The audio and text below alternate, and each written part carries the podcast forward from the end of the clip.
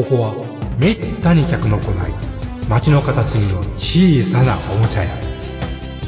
そこで手伝いをしている僕は仕事よりもだらけた店主と雑談ばかりしている。こんなので僕のバイト代出るんだろうか。いらっしゃいませ。見つからないものがあったらおっしゃってください。ガンプラジオ開店の時間です。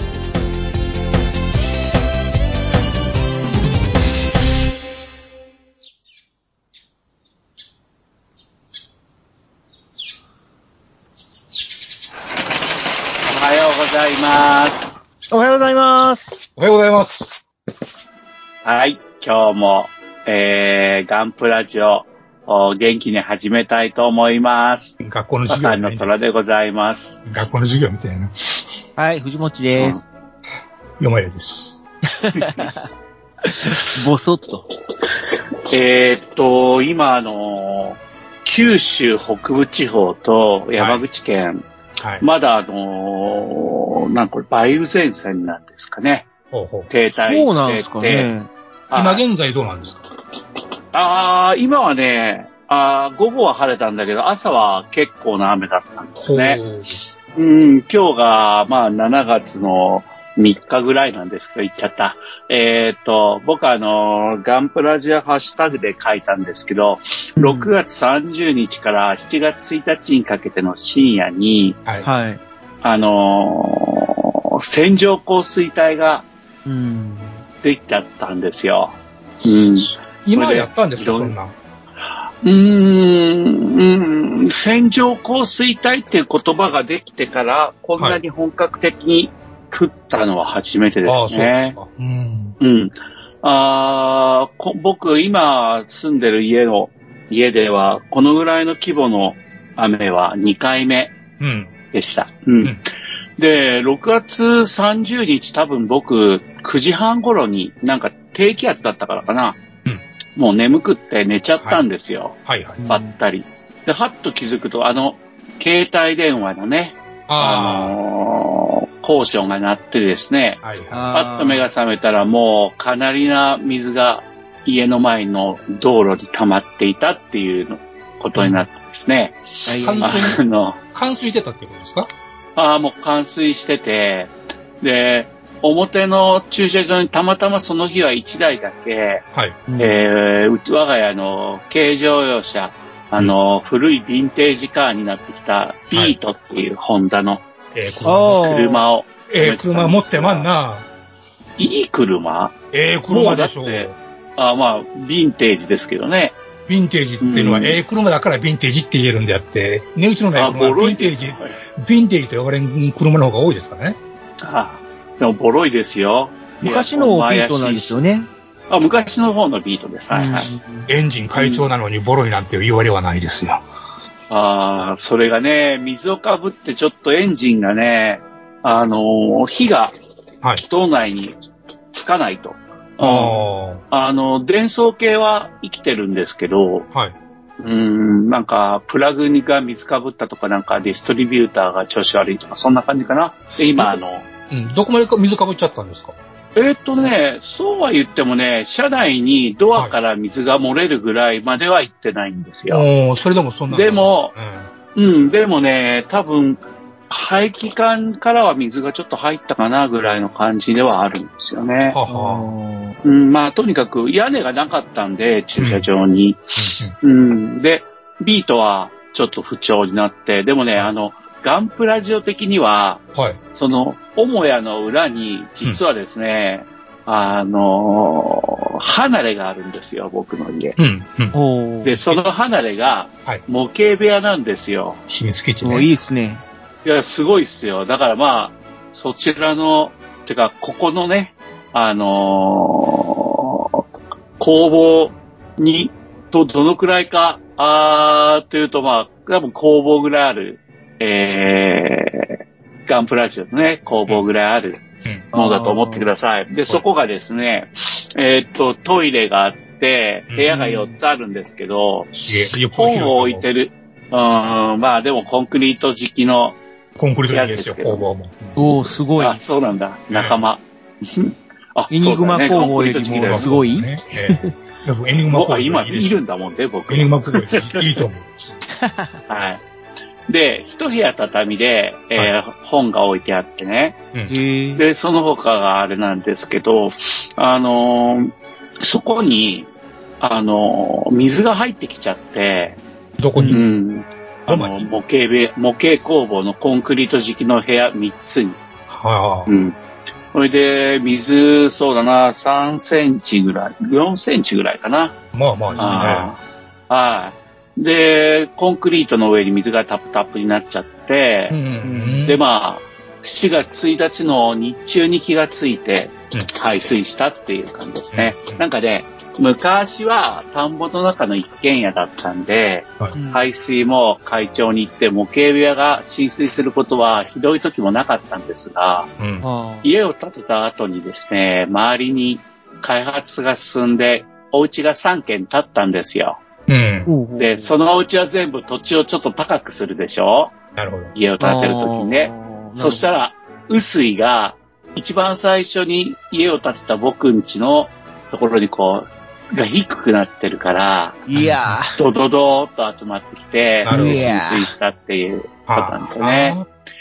うん、でもあの、川が洪水になったりとか、うん。そういうわけでもないし、完全に雨水が基本で、下水の水とかも入って、ほとんど入ってないと思うんで。ああ、それは良かったですね。うん。だから、嫌な匂いが残ったりとか、うん不潔になったりとかいうことは今のところないんですよ。ああ、よかったよかった。まあ、程度問題であるとは思うんですけどうんね。確かにね。だからまあ、もう排水が終わって、うん今、乾燥かけていて、ーうんうん、奥さんも手伝ってくれて、っていう感じで、うん、やりま、やってます、今。まあ、現状回復いうとこですか、今。あもう、あ、でも今日、あの、海洋堂のキュスターっていうああ、シーネを。作りましたから、ね。はい。ええまあ、それぐらいの環境は戻ってるということですね。そうです、そうです、そうそう。プラモはね、ドラゴンのフィギュアキットが12箱浸水して、それでスケールエビエーションをたまたまね、うん。部屋をきれいにしてるから、その日たまたまコンクリートの上に雑誌を置いてたんですよ。うん。らそれに浸水しちゃって、ありゃ。今冷蔵庫で乾かしてます。あれ、プラモデルって作る前って、なんかビニール袋に入ってません、うん、入ってるよ。だからね、大丈夫。あただまあったよかった。デカールが傷んだり、箱が水に濡れて。歪んだりとか、これはしてましたよね。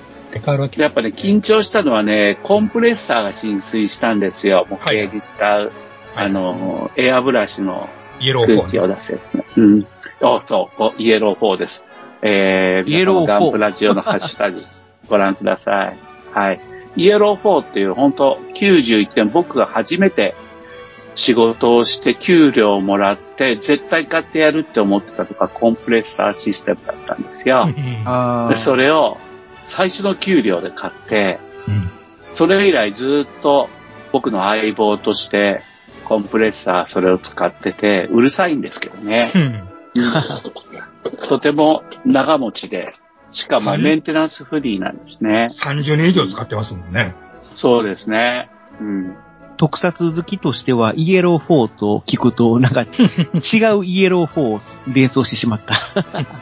何何何かあったっけ？あの、物語の途中で戦死するんですよ。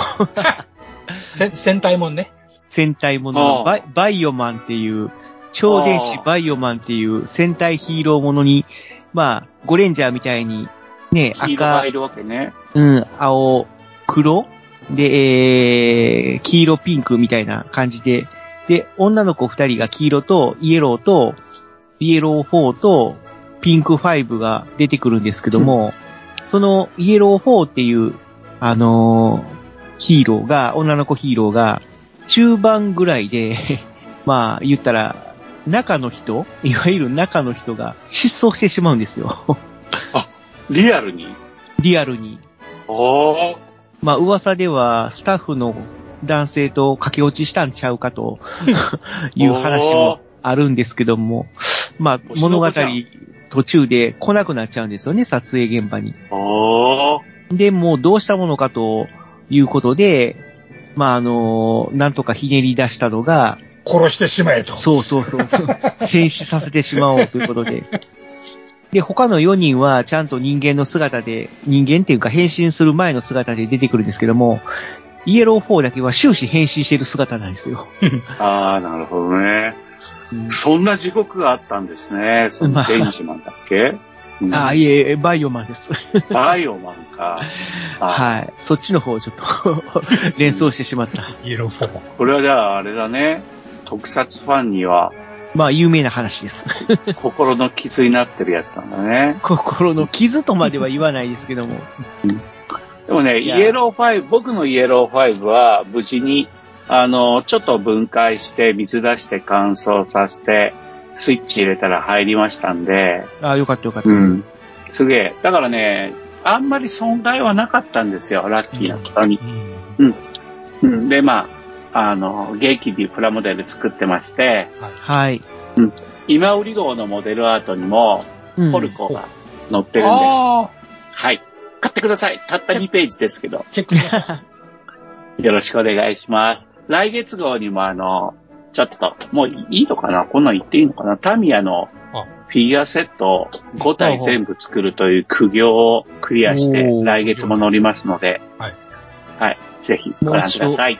雑誌名を。はい。えー、月刊モデルアートの今売り号にポルコ。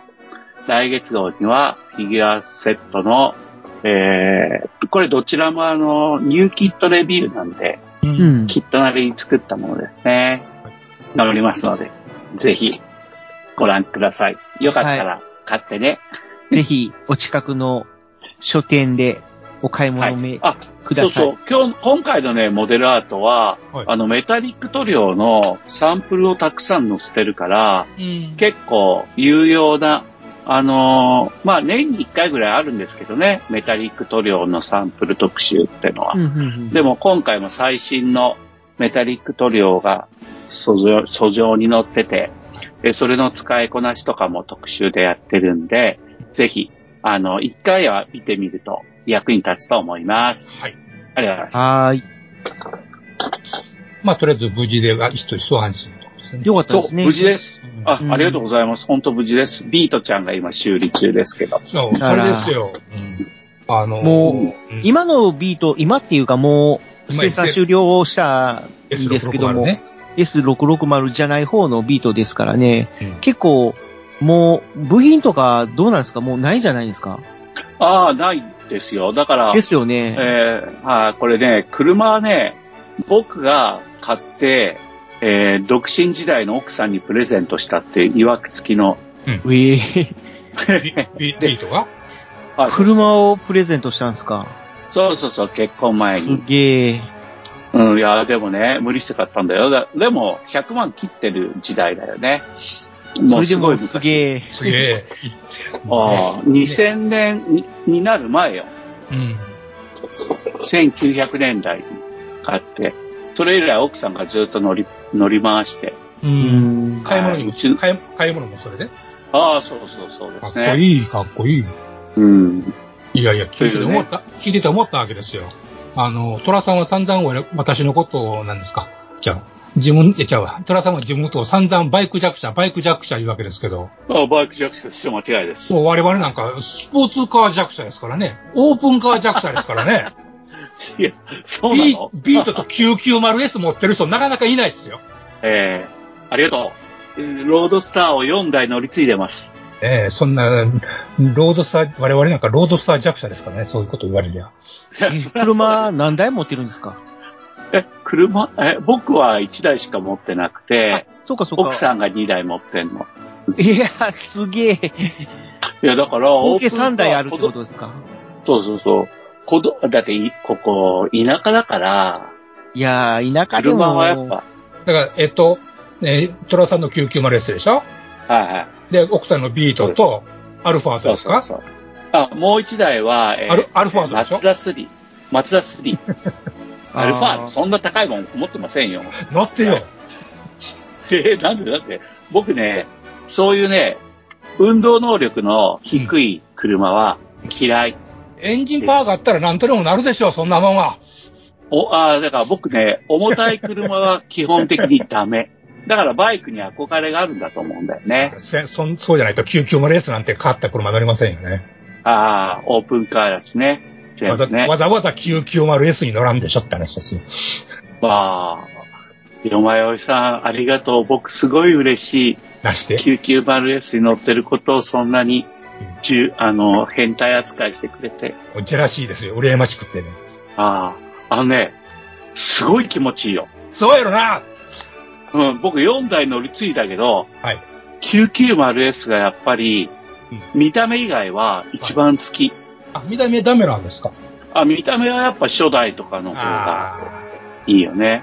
僕はあの、うんロードスターの 990S、あの、後ろ、うん。あの、テールランプの形状とか見てると、なんか、狭間寛平さんの顔を思い出してしまうんですよ。ちょっと顔に見えるかもしれないね。アメマーとかって言いそうな。なんか、テールしてるなーとか。まあ、よまよいさんを悔しがらせるために、えあの、言うとですね、えはい。やっぱね、990S は、はい。僕、ディーラーで最初に試乗した時に、隣にセールス乗ってる時に、今でもセールス言うんだけど、はい。あの、クラッチ繋いだ時に、うん。僕が自然に軽い、これは軽いって言ったらしいんだよね。それがすごい嬉しかったみたいなんだよね。それでね、その軽さって結局、皆さんあれですよ、990S。時速60キロで、たらたら走ってゆっくり走るのが一番気持ちいいんですわ。転がす。それもね。うん。でね、ゆっくりと思わない。うんうん。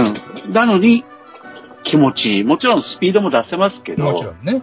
初めてですね、60キロで気持ちいいロードスターは。あああ、まさにこう、日本の道路を走るのに適してるスポーツカーですね。そうそうそう。そうそう。う。ん。いや、屋根を閉めるとうるさいですけど、屋根を開ければ静かですよっていうか楽しいですよ。ねやっぱ、り、ホロなんですかね。ホロ、ホロですね。うーん。で、ノーマルよりね、軽量化のために、え音を遮断する素材が外されてて、うん。それでホロも1キロ軽いとかね。え。うん そんな感じ。いや、もうね、転がして楽しい車とかバイクっていうのがね、一番いいですよ。ああ、そうですね。うんそう思います。僕もそう思います。同意です。ハーレーが売れるのはそこですよ。ハハーレーってやっぱ気持ちいいんだ。やっぱ転がしてて楽しいバイクっていうのはね、いいもんですよ。あの、うん、もちろんね、ガバー上げて突っ込んでいくっていうバイクもいいし、あの、うんコーナーをぐんぐん走るのも楽しいんやけど、それ以前の転がすだけで楽しいっていうのはね、やっぱいいもんですよ。あ、そうなんだよね。そう思うわ。そういうバイクあはき、そういうバイクはきっとこう、峠も楽しいと思う。うん。そうですよ。あんまり飛ばさないけど楽しいんだよね。そうそう。でも奥さんがさ、ビートにの、あ、奥さんのものなんですよ、ビートはね。ええ、えほうほ奥さんは、まあ、やっぱ7000回転以上回さないとえ。楽しくないわ、とか言いながら。うん。まあう。7000回転って相当ですよ。げ結構ギリギリじゃないですか？ねえ。うん、いやまあ、6000でしょうかね。本当に8000はね。うん。だからビートは結構オイル切ら、オイル切らしちゃうなんて言いますよね。うん。はい、もう大変ですよ。うん。もう古いしね。回してなんぼのエンジンですもんね。うんでもエンジンアク,、うんアクティですもんね。うん。アクティだよ。所詮アクティ。うん、そんなにパワーもないしね。うん。チューンアップはされてるんでしょうけどもね。えっ、と、全く僕はしてない。あ、あのね、ビートのアクティのエンジンはちょっとチューンしてあるよね。うんうんでも僕はドノーマルですね。ビートも、990も。はい。うんもうスマート44なんか1トン超えてますからね。よっぽど軽いですよ、ほんと。そうですね。ほんとに。990S は、デブの僕が乗ると1個超えちゃいますけど、はい。でもまあ、気持ちいいっす。はいちょ。ちょっと足伸ばしたら九州行けますもんね。あら、言うことなしですわ。いやーそうですよ。でもね、山陰の道もいいよ。あ、そう？山陰もいい。あと、秋吉台とかね。はあ、はあ、はうん。カルスト大地の道とかね。いいよ。あ。だからなん広い、ちゃら、スカイラインみたいな道なかったでしたっけ？下あのえ山口。っとね、多分有名なのはね、あのね、あの、角島っていう島があるんですよ。うんで、そこに、もうバイク乗りたちが大集合ですね、日東日はね。うん、みんなドライブしてきてね、うんうんうん、海が綺麗って言ってやってますね。広島から向こうって行ったことないんでね、その辺が全くわからないんですよね。まあそうでしょうね。というわけで、岩流会の展示会は、えー7月28、29だったかな？ですので、いかがですか、山根さん？何曜日ですか？あ、土日ですね。土日ですか。うん。はい。考えときましょう。あ、ほんといい人だ。考えとくですよ。なんていい人なんだ。あの 関西人の考えときますはよう分かってませんね。ああ、了解です。じゃあ、そろそろお茶買ってきますね。あ、ありがとうございます。じゃあ、お願いします。はい。上機嫌でお茶。あ、今日は日本酒で、あの、山口県の美酒、獺祭を車の中から持ってきましょうかね。酒は飲めるの？そんな絵もあるの？ありますよ。くそ山口、あのね、地元の人間でも獺祭は飲む。そうなの。うん。って感じかな。カワウソの祭りって感じだよ。じゃあ行ってきまーす。お願いします。ロケットモデル for beautiful modeling life ホビーのデジタル化が進む中、昔ながらのプラモデルを作る楽しさをより多くの人と分かち合いたい。作って、飾って、眺めて楽しい商品をお求めやすい価格で提供する日本の新しい模型ブランド。それがロケットモデルズです。ロケットモデルズのプラモデルは全国の小売店、オンラインショップにてお求めいただけます。詳しくはロケットモデルズで検索。ウォルターソンズ。それは根っからの模型好きが立ち上げたホビーメーカー。熱い情熱を注いだ製品をみんなにお届けフラッグシップモデル、メタルプラウドシリーズは、コレクターズグレードの新基準を目指すべく、合成と柔軟性を考慮した素材耐久性を追求。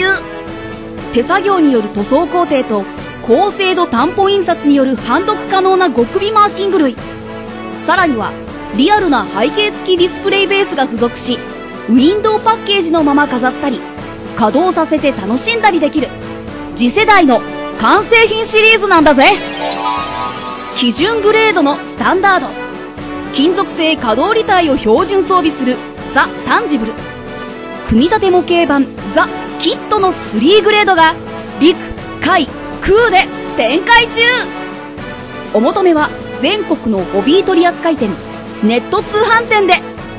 次世代基準の完成品模型をみんなで楽しもうぜ。 Presented by Waltersons Japan。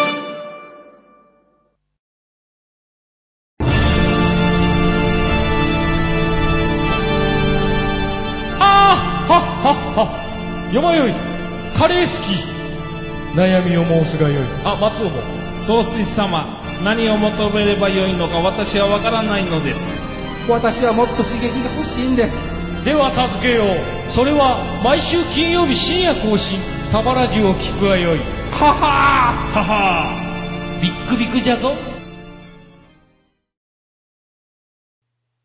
よまよいさん、もっちさん、エニグマくん、プラモ作ってますか？ゆいまるです。いやー、これね、獺祭はやっぱりね、飲みやすい。うんね。ああ、酔っ払っちゃって。言うとここで酔っ払ってないがね。わざとらしいか。落語でようある、ようあるやつですね。ああ、やっぱり、お酒はいいね。ああ、これ山口県の誇るお酒。おね。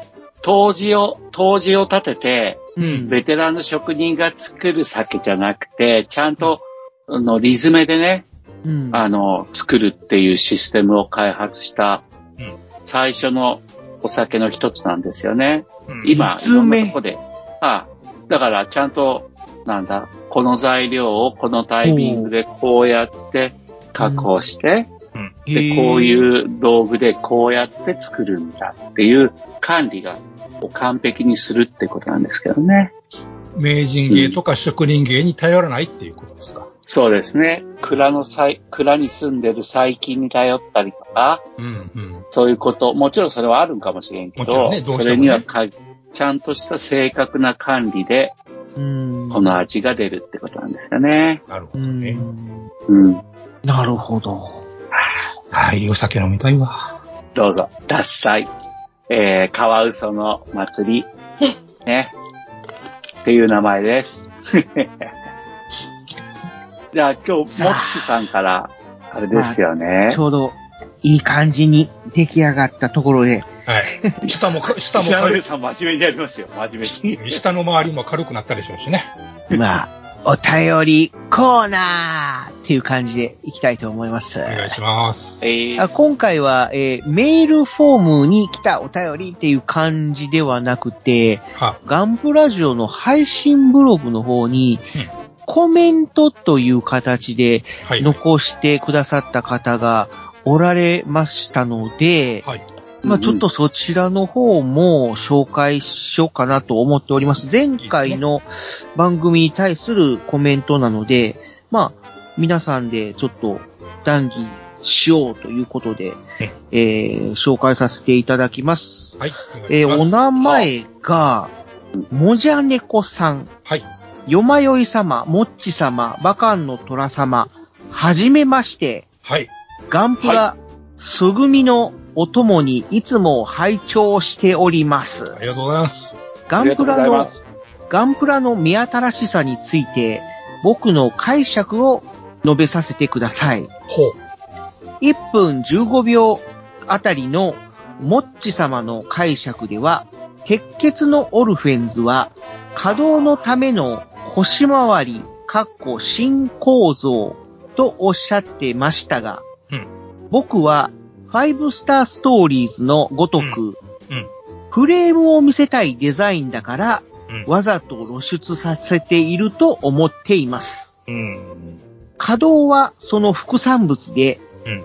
リアルでなくても、シリンダーやリアクターを配置した内部構造は、おまけじゃないのが僕には見新しい。うん。水星の魔女プラ、えー水星の魔女のプラモデルってことですかね。でしょうね。の、おー目新しさ。で、これは、えーベギルベウとベギルペンデというモビルスーツの、おープラモデルに関してのことらしいんですけども、えー肩関節がフィギュア的構造になっていること。はい。えーつまり、えー胸部内側にボール受けがあって、L 字パーツで型を引き出す。うん。で、えーこれは、ポリキャップを使わずに稼働させる方法として、メカメカしいガンプラに採用したのは、目新しく感じていますと。なるほどね。で、えー最後に、ガンプラジオ様のさらなる躍進とご発展を心よりお祈りしております。恐縮です。プラム、プラモデル関連のラジオは少ないので、雑談でも何でもありがたいですと。はい。ありがとうございます。ありがとうございました。まあ、よかったら、あの、ツイッターやってますので、ガンプラジオのツイッターアカウントをフォローしてみてください。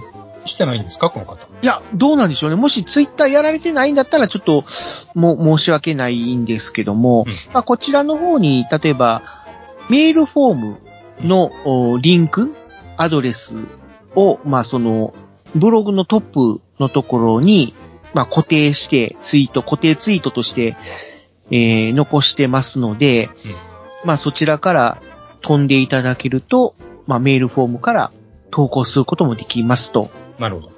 まあ、あの、配信ブログの方にも一応、サイドバーのところにはい。メールフォームありますので、そちらからでも大丈夫ですので。はい。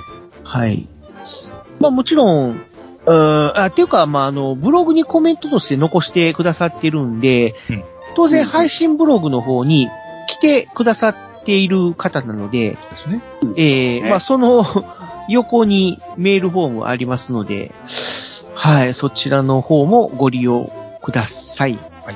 よろしくお願いします。はい。よろしくお願いします。ありがとうございます。ありがとうございました。意外とこういう考察系のね、ネタってきませんからね。皆さん、あの、だね鉄血のオルフェンズのモビルスーツに関しては、いかがでしょう？作られたりとかはしたことあります？うん、作ったことはあるよ。あ、ただ、オルフェンだ。ズ、主人公メカは作ってないんでね、買ってはあるけどね。うんああ、そうなんだ。敵というか、なんかね、量産型がいたと思うんだけど、うんはいはいはいはい。あの、敵のね、モビルスーツの。うん。それを作ったなぁ。ちょっと名前も出てこないぐらいサクッと作って終わっちゃったんだけどね。うんそうなんですね。まあ、うん確かに、あの、腰の構造に関して、でこのもじゃねこさんも、おファイブスターストーリーズの、おモーターヘッドはい。とか、あとゴティックメイドうんみたいな、そういうフレーム、まあ、内骨格って言うんでしょうかね。の構造を、まあ、見せたいんじゃないかというご意見なんですけども、うん。あのー、ファイブスターストーリーズとか、ゴティックメイドに登場する、うーまあ、ロボあえてロボットという言い方しますけどもロボット、ですよ。は、なんていうのが、腰だけが細いんじゃなくて、で、全体的に細いじゃないですか。あれ、やった、だってそのまま真似したら真似な、真似になっちゃいますもんい。やいやいや、まあ、それはそうなんですけども、そのバランスが、もう、いいなって思うんですね。あれはあれで、ううん、なんかこう、やっぱり長野守さんが追求してる、おしゃれというか、ファッション的な、要は、長野守さんはああいうボテッとしたロボットがダサいって言ってた方じゃないですか。ノン。ノンノン。あ、違うんですか？あ、なことはないそうなんですか？うんモーターヘッドも、ど、どぶといやつ。残念ながら、よまよさんに一票。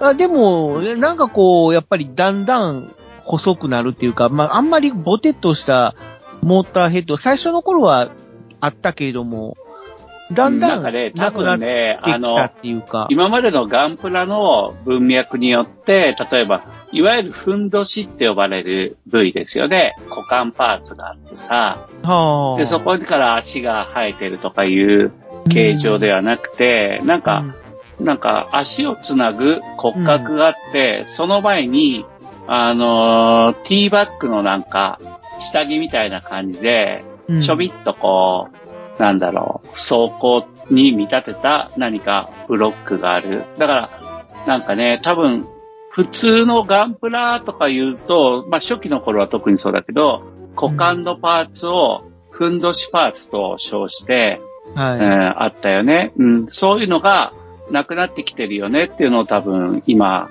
リスナーの方はおっしゃってたと思うんだよね。あーでもまあ彼、彼が言いたいことの本義は、肩関節の可動がフィギュアっぽいっていうのかな。あ、うんそれは、まあ、その、一部、水星の魔女に、えー登場するモビルスーツの一部っていうことで、まあ、ベギル・ペンデと、えー、ベギル・ベウっていうことなんで、うん、うん。あの、いや、でもやっぱね、あのシャシャディクがいる会社。わかるよ。わかるわかる。どこでしたっけね？名前が出てこないや。そこのモビルスーツの特徴っていうことでしょうね。いや、要するに、今までモビルスーツにそういう機構を組み込んだことなかったのに、初めてそんなんが出てきたところが新しいなっていう話だと思うんです、ね。まあ、そういうことでしょうね。はいはいはい。ほどっちも細身のモビルスーツですもんね。まあそうですね。ええまあ確かにそういう感じの特徴っていエヴうのは。ァンゲリオンにな、ね、ならされちゃってるから、だから、す、なんていうのな、エヴァのフォロワーじゃないっていうデザインを頑張ろうとしてると思うんだよね、細身デザインってね。あまあ確かにそう。なんかこう、やっぱり、あのー似たようなデザインで出しちゃうと、ね、その、マネというかパクリみたいな形で言われることもあるだろうから、やっぱりそのオリジナリティを出そうということで、本当に毎回苦労されてるだろうなっていうのは思いますね。うん。鉄血のオルフェンズに関しては、あの、シルエットとしては、従来のガンダムのように、どっちかっていうと、がっしりしてたりとか、まあ、あるモビルスーツに関してはもう、ボテッとしてるようなデザインに見えるんですけども、その割に腰の部分だけが本当に途中で上半身と下半身がパクッと分かれてるような。で、腰の部分でそういう、あのー支柱っていうか、なんでしょうね。シシリンダー剥き出しの感じになってて、要はもう上半身と下半身がパカッと分かれてるような感じに見えるんですね。ちょっと口で説明するの難しいんですけども、要は腰周りの細さに、まあその上半身も下半身も、こう、反ってる、合わせてるようなデザインじゃなくて、上半身、下半身、ガチッとしてます。ボテッとしてます。でも、腰はシリンダーです、みたいな。っていうのを、取ってつけた感？いや、取ってつけたというか、なんかそこまあがすごいでもその弱弱点っぽく見えるんですね。見ろからいやいや、まあまあまあまあ、それはまあ、ほら、モビルスーツのデザインで、だから、水星の魔女とかは、本当に各会社ごとに、あの、ばらけてるけども、鉄血のオルフェンズとかは、まあでも、なんかあの、太ったグシオンとかはいはいははいそうじゃなかったと思うけれども、グシオンも基本的に腰はそうですね。シリンダーです。デザインのフォーマットとしてうん、これをオルフェンズ世界のモビルスーツの基本構造にするっていう、あの、ルールを設けて、はい、それはそうでしたね。ねええうん。で、それは面白かったし、うん。うん。これで良かったと思うんだよね。まあまあね、あれはあれでっていう感じで。そう。だから、水星の魔女の方が結構僕はばらけてるようには思うんだよね。あ、そうですね。水星の魔女はあえて、ね、そう、会社ごとの特徴っていう意味で、各企業ごとのモビルスーツのデザインっていう感じはありますよね。うん。うん。でそれはそれで面白い試みだと思いますし、あの、シリンダーのお採用っていうのは、僕はあの、パトリーバーの首の部分もあんな感じの構造じゃないですか。うん。パトレーバーの頭の部分とうん。体の部分をつなぐ、まあ、いわゆる首の部分。うん。で、あそこはなんでああいう構造になってるのかなっていう、うーって思ってて見てたら、コックピットから、要はエレベーターみたいな形でせり上がってくるんですよね。で、首の部分から、まあ、有、有視界あの、モニターじゃなくて、直接目で外を見れるようにするために、あえて首の部分を、ああいう構造にしてるっていうのが、まあまあ面白いなっていう。まあ、結局スケールの違いでそういうやり方が効果的かどうかはいうことになってくると思うんですよ。はいはい。え演出とね。うん100メートルのロボットでこんなこ、そんな首出しても全然意味がないけど、10メートル、15メートルのロボットやったら、それやっても直接顔が見えてるっていうのが分かって効果的やっていうことじゃないですか、演出的には。そうですね。それもあるでしょうね。えうん。そうだよね。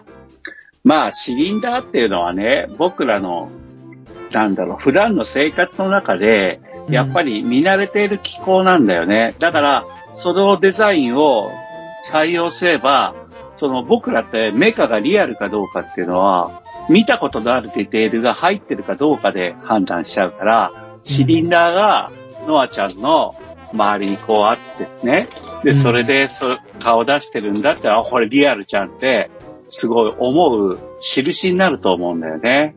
うん。うん。だから、やっぱね、理解できるものをあえて取り込んでるってことは、やっぱり僕らにリアルっぽさを感じさせるいいヒントになるんだと思うんだよね。まあ、それもあるし、あの、人間にも首の部分にこの、日本、なんでしょうね、筋というか筋肉というか、ありでますよね。もそれはシリンダーとは構造が全く違うけどね。うん。まあまあまあ。でさ、ちょっと脱線ついでに話しちゃうと、さっき、あはいはい。もっちさんが、あのー長野守のゴチックメイドも出したと思うんだけど、ええゴチックメイドがなんで出てきたかって言ったら、その関節がね、うん新しいシステムを考えついて、長野守先生はそれを使いたくてしょうがなくなっちゃったんだと思うんだよね。あ、前になんかそんなことを言ってましたね。うん。で、やっぱり、なんかこう、で、その関節の構造っていうのは、なんだっけ、スイングだよね。うん。山屋さん。そうっすね。ね。で、その、あ関節だと大パワーを引き出しやすいっていうことで、うんまあそんなんはまあどうでもいいんだけど、あのやってるんだよね。やっぱりその、その前にはほら、あれもあったじゃないですか、なんか、鉄板の、鉄のなんか、あ、鉄じゃない、板を板バネ、板バネのやつね。そう、板バネのやつあったよね。ブレンパワーやっぱり、そうそうそうそうそうそう。そうそうそう。結局、その長野守先生が一級の、まあ仮にですよ、あのーデザイナーだとしたら、やっぱりそういう関節構造をいろいろ考えて、うん。それをロボに提案してきたっていう歴史があるっていうことなんだよね。うん、で、今も誰も真似しないツインスイングっていう関節でロボットをデザインしているってもう one and only の人なんだよね。だから嘘がつ、嘘がつけない人ですからね。そういう意味で。うんだから、ガンダムでもいろんな関節にトライしてるっていうのは本当見どころだと思うし、これからどんどん新しい構造とかでそれがメジャーになっていくといいよね。だから、オルフェンズが、あのー腰と胴体をつなぐところにシリンダーを入れたっていうのはやっぱり彼らなりの主張っていうかな。うん。うん。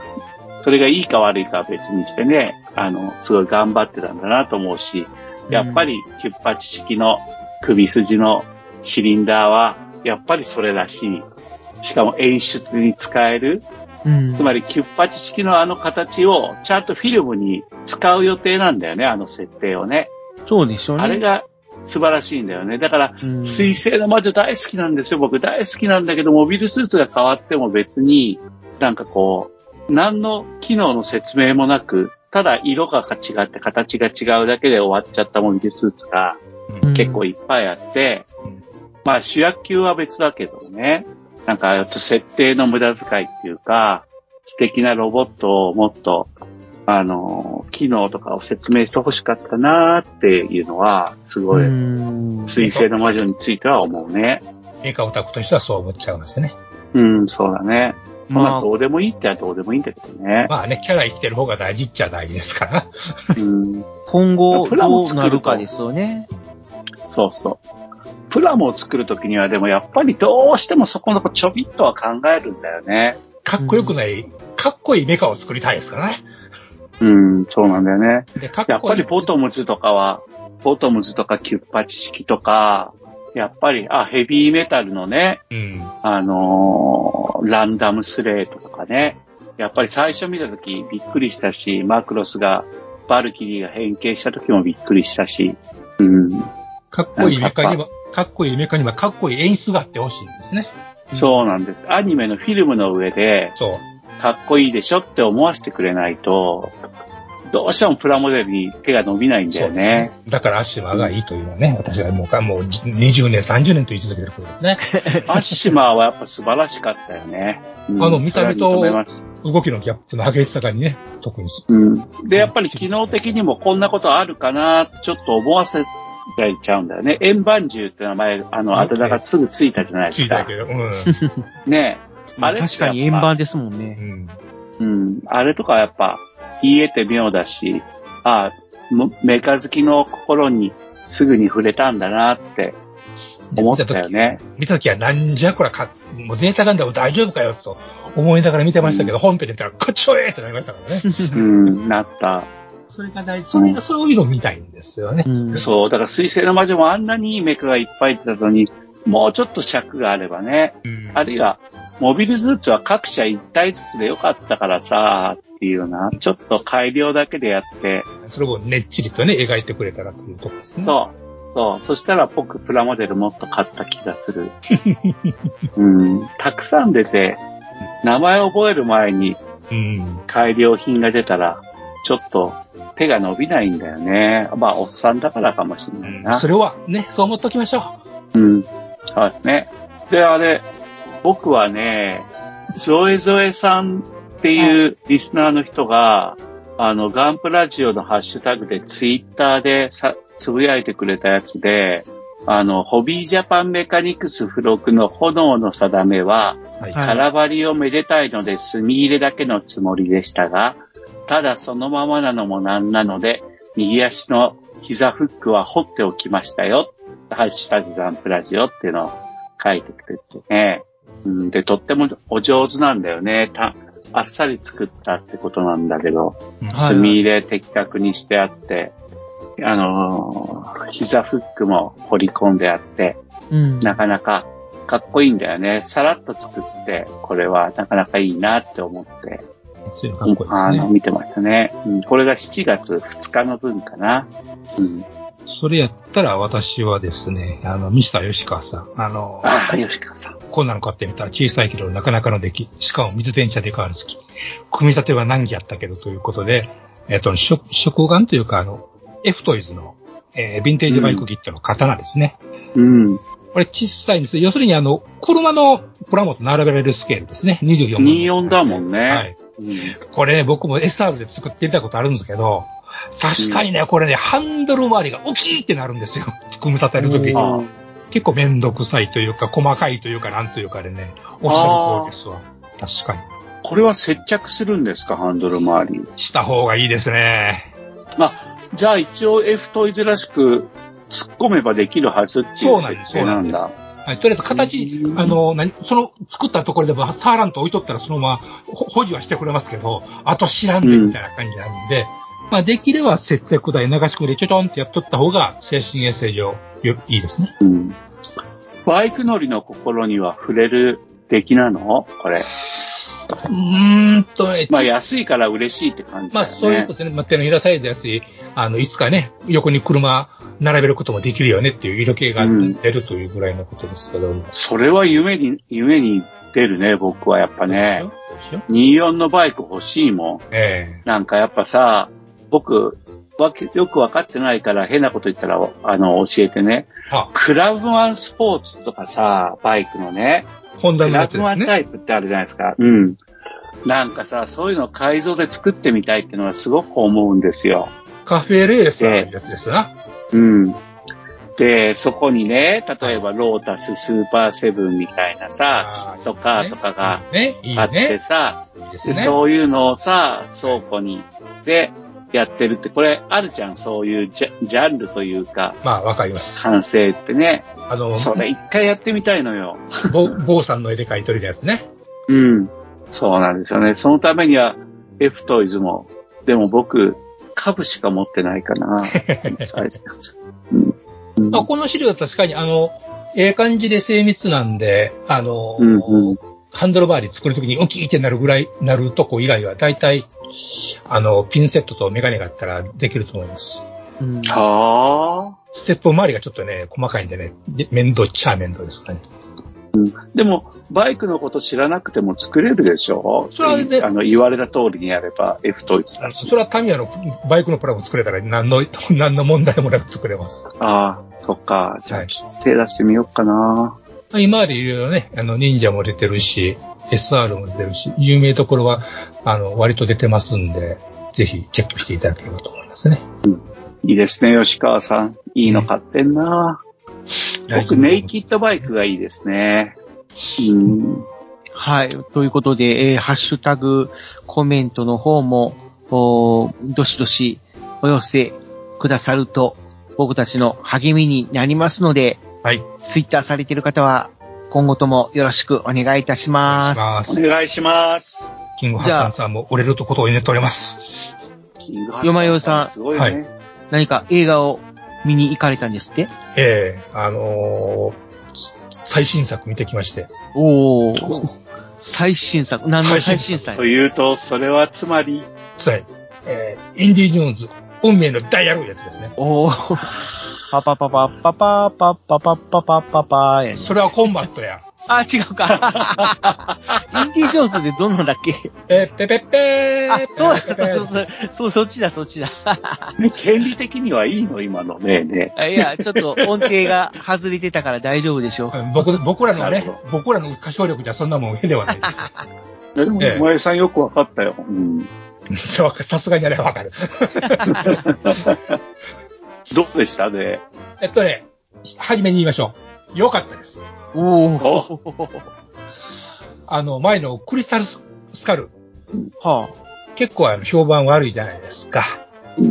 あ。あ、そうなんですね。私もちょっとよ、あれはどうかという感じだったんです。まあ、ちょっとがっかりですうね。ん、いかがなもんかというところだったんで、えー次の5、いかなるもんにあらぬと思ってたんですけど、えー結果としては、あ、よかった。終わりよければ全てよしとはこのことと思いながら、劇場を後にしました。おお。やっぱ、敵はナチスに限りますね。えあー、あ。ナチス最まあどんなひどいことしてもいいもんね。ねナチス相手なもはうどんだけやってもいいですからね。もうナチス最高ですよね。えーうん。ちなみにですね、まあ、あの、インディ・ジョーンズの歌って知ってます？ああ、わかんないや。ご存知ない？てててててててですうん、そう。あれの歌知ってますあ、それはわかります。はい。それになんか歌詞がついてるんですか？そうそう。ええあそれは知らない。知らないでしょ遺跡を壊せ、財宝を奪い取れ、ナチスは殺せっていう、ね、歌があるんですよ。マジですか？それ誰かが、それは日本のファンが作った歌ではない。当たり前じゃないですか、それ やっぱりそうなんだ。あですか。あだからこれはもう大喜利でね、何部でも話が作れるっていうね。あれみたいなもんですよね。なんだっけ、ゲームです。なんかありましたよね。何のゲーム？なんかすぐ死ぬゲーム。えーっと、何やっけ？なんだっけ？だダンサーで死ぬやつでしょ？そうそうそうそうそう。あれなんだっけ？出てこない。でもあれも、要は、インディ・ジョーンズまあまあまあまあ、ね。を、まあ言ったら、モチーフにしてる、ネタにね。うん。あゲームでしたよね。そうね。あー名前が出てこない。なんスペで、ランカ。あ、そうそうそう、スペランカ、スペランカ。あらあら、まあまあ、死んじゃったっていう。なんかね、すごい歌詞を、なんか誰かがつけてましたけども。うんもう、そういう、そういう感じでね、なんぼでもネタができるっていう。うんうん。ナチスを殺せ、邪教と皆殺し、ロスケも殺せっていう感じでな 殺せ殺せばっかりや。殺してばっかしやもん、だって。ああ。まあそそなうんだよね。物騒な映画なんですか？え、レイダースを考えてくださいよ。うん。はあ。そうだ見ました？ね。見えますかうん。血まにたドイツ軍全滅ですよ。ええうん。皆殺しですよね。あの、邪教集団全滅ですよ。おー。出てくるドイツ兵は全員死んでてますから、ほぼほぼ。うん。で、今回もいっぱい死んだの？今回はですね、あの、話元に戻しますと、はいはい。あ、の、時代、時代が1969年なんです。うん。ほで、前のインディ・ジョーンズは、えっと、クリスタル・スカルは、えっと、ソ連がやってきましたよね、敵としてう。うね。ん。そうですね。だから1950年代ぐらいですか、確か。はあ、はあはあはあはあ、で、さらに、ベトナム戦争の頃だね。ベトナム戦、また、あの、核実験をまだリアルにやってる頃ですからね、あれ。ああ、そうですね。そうね、ですね。冒頭ドーンゴジラが、ゴジラが起こる頃だよね。あ50年代、60年代前半ぐらいでしょうう。まあ、なまあ、多分50年代ぐらい。で、今回69年で、あの、明快にアポロに、あの、アポロが月に着陸したっていうんで、あの、パレードをしてるっていうところがあるんですよ。ああ、素敵。で、その年なんで、当然、あの、なんです？あの、いつもみたいにナチスの連中が不正服でわーって出てくるわけではないんです。うんうんうん。ないんだけど、その話の前、あの、オープニングとして、戦争中の話が出てくるんですよ。ほうほその時にナチスが、あの、あっちこっちからその、何やろ、美術品、美術品、あう。の、ああ、財宝をね。財宝を、あの、あさって、あの、うん保管してるところから、あの、ベルリンに送ろうとしてるっていう風なとこから始まるんですね。うーん。で、その中にあるものに、あの、インディがちょっと嗅ぎつけてっていう風なところから始まるんですよ。言うんで、それで時代が、えっ、と、わだいぶ経っちゃって、いよいよ69年でもう、インディもとっくにおじいちゃんで、みたいな感じで、もう。大学の教授の仕事してるけど、もう体感になっちゃって、体感になる日で、みたいなとこから始まるんですね。なるほど。で、まあ、あの、相変わらず、あの、80、80あの、インディ・ジョーンズというか、ハリソン・フォードは80歳ですかね、確か今ね。おー、うんそんなお年ですか。そんなお年なんですよね。まあ、多分、スタントマン使ってると思うんですけど、まあ、飛んだり跳ねたり馬乗ったりするわけですよ。はいはい。へえ。なんで、まあ、何やろ。まあ、見て、あの、納得できるインディ・ジョーンズやったなと、もちろんね、その、インディ・ジョーンズなんで、もう、次から次へとまあね、トラップはありのね、大変なことが起こるんですね追ってはやってきのね、もうインディ・ジョーンズかよっていうぐらいインディ・ジョーンズなんですけど、うん。あの、まあ、何やろ、そんなに嫌な感じせんかったですね。前のクリスタルスカル見てるときはなんかこう、嫌な感じしたんですけど、不不思議なことに。インディは死なないのよね。あの、まあ、どうでしょうね。どう言うたらいいかな、これは。え、あのー死んでほしくないなえっとね、死なない。あのね、それ、ダイハードじゃなかったですか？えっとね、死ににくいやつ、ダイハードですからね。あのーまあ、ほら、覚えてありますか、皆さん？90年代ぐらいにテレビでヤングインディってあったの覚えてますか？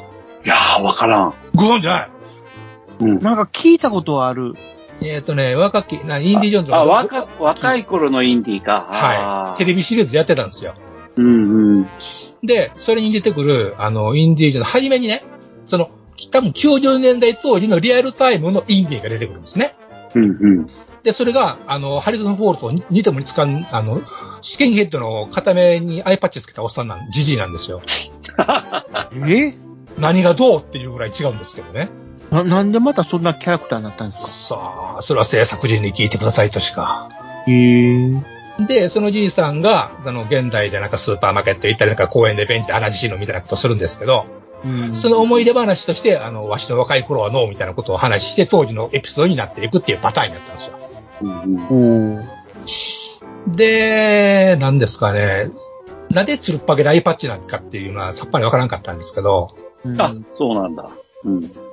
で、今回の、あの、インディ・ジョーンズ、なんか関係あるんかなって、それも全く関係なかったですから、なんかそれに繋がるなんかあるかっていうわけでもないし、ああ、そうなんだ。あーええまあ、だからつまり死にはしません。うん。あ死にはしませんがというところで、まあ、あの、期待をつなげることにいたします。あの、あ私は、あ。はい。え映画で一番大事なのはサスペンスと思ってますので。うんうんうんうん。そっか。いい終わり方なんだね。うん。なるほど。ヤングインディのこともたまには思い出してあげてくださいっていう。意外と知られてないな、これ。それ黒歴史歴史だよね。どうかするとね、えーなんでこれがこうみたいな感じでしたからね。もう単単にこれ僕らじいさんのあの、勝手に思い込んでる妄想ちゃうのって言われるぐらいでした。ああ、夢の世界ね。うん。インディ自体はもう、あれね、植物人間になっていて。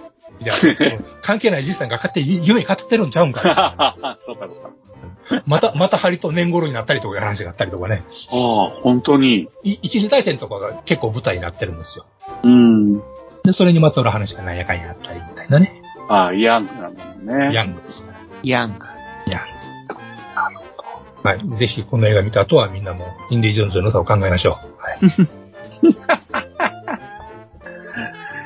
じゃあ、もうそろそろいい時間になってきましたので、できましたか？あ、じゃあ、今回はこちょっと、ちょっとの辺で。、ちょっと、待って待って待って待って待って。えっとね、あの、模型の会わだちっていう、はいあの、僕の仲間の会があって、それはね、あ、告知です4が月14、うん、そうそう、告知。はいあのね、模型の会わだち。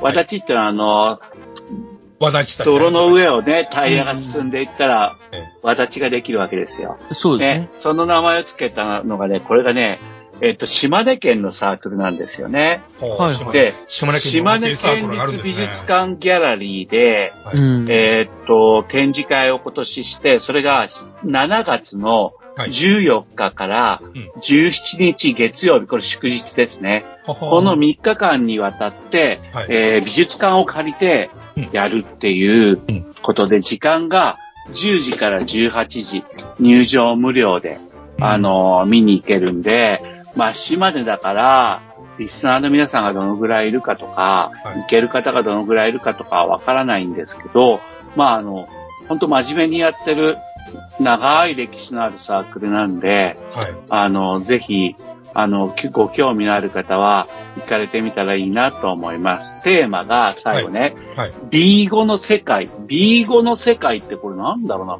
多分、ディオラマの大きさが B5 なんじゃないかと思うんですけど、こんな感じでしょうかね。B、うん。B5 の世界っていうのと、4号戦車と派生車両っていうのと、うん32分の1の飛行機っていうのがテーマで、うんえー、作られてますので、真面目まあ、そうや。それに関すまあ、いや、真面目ですよ。うん僕ら田舎者は真面目ですから、ええもう笑いとかをする余裕なしですから、はい。まあ、この人たちははい笑いがあるかもしれませんが、はい。島根か。鳥取、鳥取とかよりもさらに最果て感がありますね。そう、松江市ですからね、島根県松江市です。すごいですね。電気走ってんのかしら。いや、僕、車で行きますよ。行くんですか？行きますよ。やりますね。でえっとね、15日にはい。懇親会があるってことだから、なるほど。15日に入ってはい、見学して、懇親会に出て一泊して、16日に、えーっと、見て、でも早めに帰らないと僕らの会の例会があって、ええちょっと、大変。バッティングしてるんですか？うん。だから、やっぱでもね、本番の展示会の前だから、会長が休むっていうのもちょっとリスキーなんで、あの、まあ、島根から高速道路を通って、990S で、ぶっ飛ばして。はい、走って帰ると。感じです。で、まあ、だから、リサの皆さん、バカの虎は15日と16日の間にはおりますので、はい。何かありましたらご相談ください。出てこいって言ってたけどね。はい、告知ありがとうございました。はい。ありがとうございました。ぜひ、お近くの方は、ぜひ、寄ってみてください。はい、お願いします。ということで、今回はこの辺にしたいと思います。じゃあ、終了でガラガラですね。閉店ガラガラということで、次回もまありがとうござたいました。聞いてください。メールください。ハッシュタグでもいいよ。ガンプラジオでは、お客様からの温かいお便りをお待ちしております。配信ブログにあるメールフォームから、どしどしお寄せください。ガンプラジオ、ツイッターアカウントのリプライ、リツイートもよろしくお願いします。